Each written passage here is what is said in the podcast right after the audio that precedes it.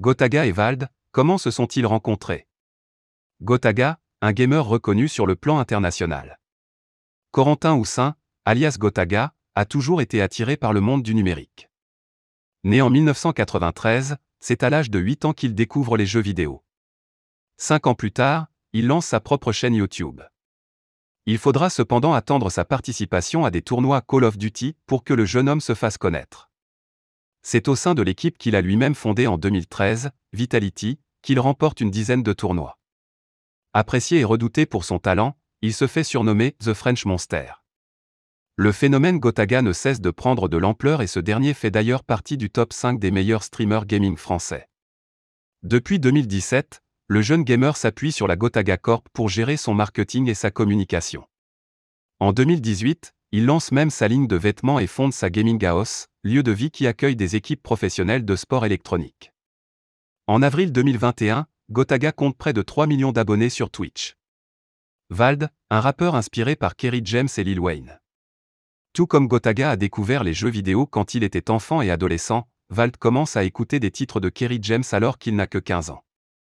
Deux ans plus tard, Valentin Ledu se lance lui-même dans le rap. Il investit dans du matériel et sort ses premières mixtapes en 2012, NQNTMQMQMB et cours de rattrapage. C'est en 2017 que Vald commence à se faire connaître grâce à son premier album studio, Agartha, vendu à 200 000 exemplaires. L'année suivante, il sort XEU. Le premier single de cet opus, Désaccordé, sort en janvier 2018 et reçoit un double disque de platine pour ses 240 000 ventes stream. XEU fait d'ailleurs partie des albums les plus vendus de 2017 et 2018. Les dessous de la collaboration entre les deux hommes. Comment ces deux célébrités, stars dans leurs domaines respectifs, ont-elles été amenées à travailler ensemble?